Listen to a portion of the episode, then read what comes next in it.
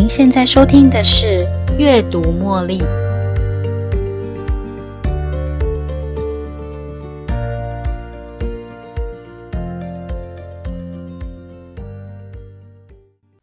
欢迎收听《阅读茉莉》。有人说啊，倒退走能够改善平衡，训练腿部的肌肉。现在科学家还发现，倒退走还有另外一个优点，改善记忆力。从 University of Roehampton 的这一份初刊于 c o n n e c t i o n Journal 的研究，提出了一项说法：倒着走路，不论你是实际上真的在倒着走，还是想象自己正在倒着走路，都可以改善记忆力哦。研究者呢，将这个实验分成三组，第一组是向前走，第二组倒着走，第三组是静止不动。在第一组的实验中，让实验者向前走的同时看一段影片，或是先记一组图片或单字。在第二组的实验中呢，让实验者倒着走的同时看一段影片，或是先记一组图片或单字。在第三组的实验中啊，则让实验者待在一个地方，不用特地移动，只让他们看一段影片，或是先记一组图片或单字。结果呢？你猜如何？研究发现，第二组，也就是倒着走路的这一组，他们能够比较准确的回想刚刚那一组单字或影片，比起向前走或是待在同一个地方的这个受试者，倒着走的这些实验者呢，更能够回想起刚才的影片、文字跟图片的内容。研究人员就将这种由运动来诱导大脑。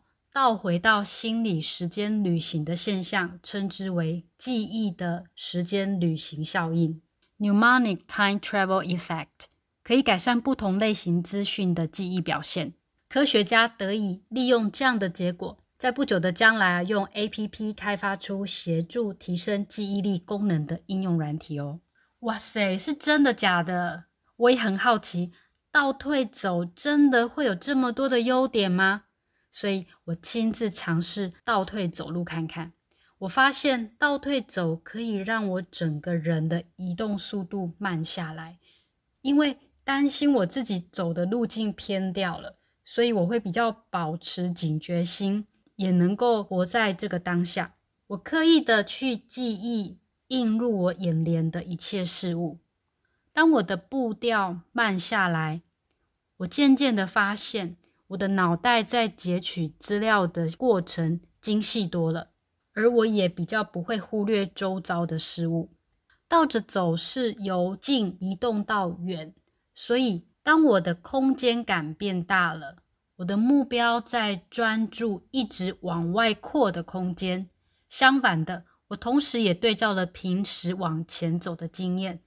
当我往前走的时候，我是朝着目标往前走。或许在当下，我只是漫无目的的往前走，但是我的目标还是在前方，所以我发现我的专注力就会缩小在前方的那个点上面。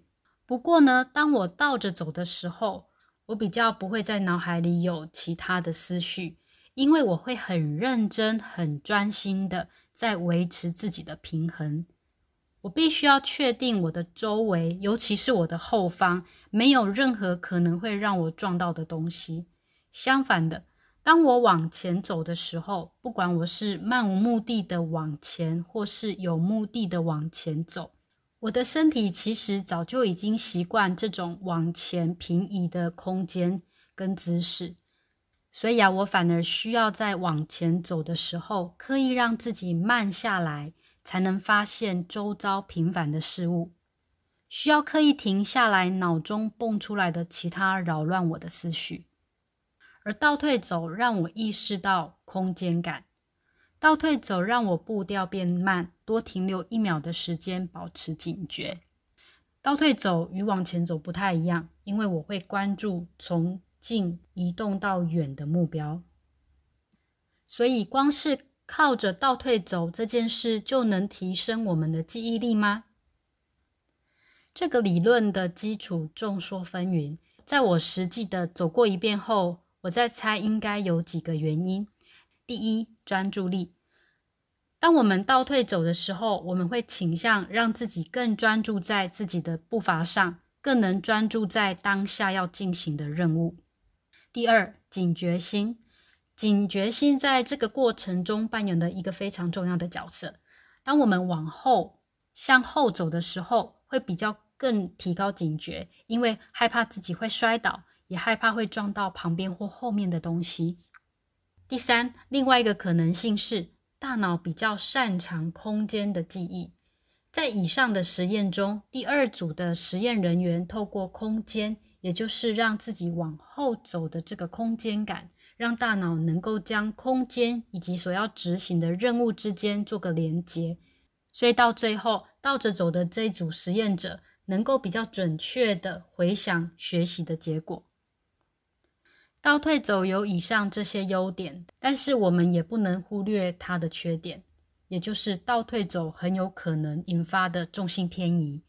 因为当你在倒着走的过程中，自然而然会想要确认一下后面的路况，看一看后面会不会撞到其他的物品，所以在反身的过程中，有可能会引起重心不稳而跌倒的状况。所以不建议身体状况不稳定的长者或是活蹦乱跳的小孩尝试。其他的朋友就是自己的情况斟酌吧。倒着走本身就有一定的困难度跟危险，在倒着走的过程中，有可能会撞到后面的车或是其他人，甚至是其他的物品，而且还需要不断的扭身回头看路况。而在扭身回头的过程中，就会形成人体重心偏移、脊椎扭曲的状况。希望这一集有帮助得到大家。谢谢您的收听，祝福您有个美好的一天。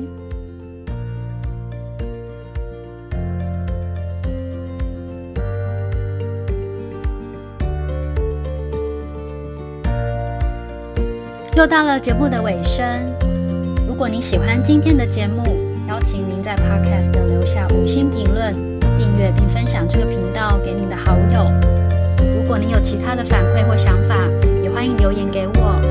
您的这些反馈都将成为背后那一股支持着我坚持不懈、持续创作。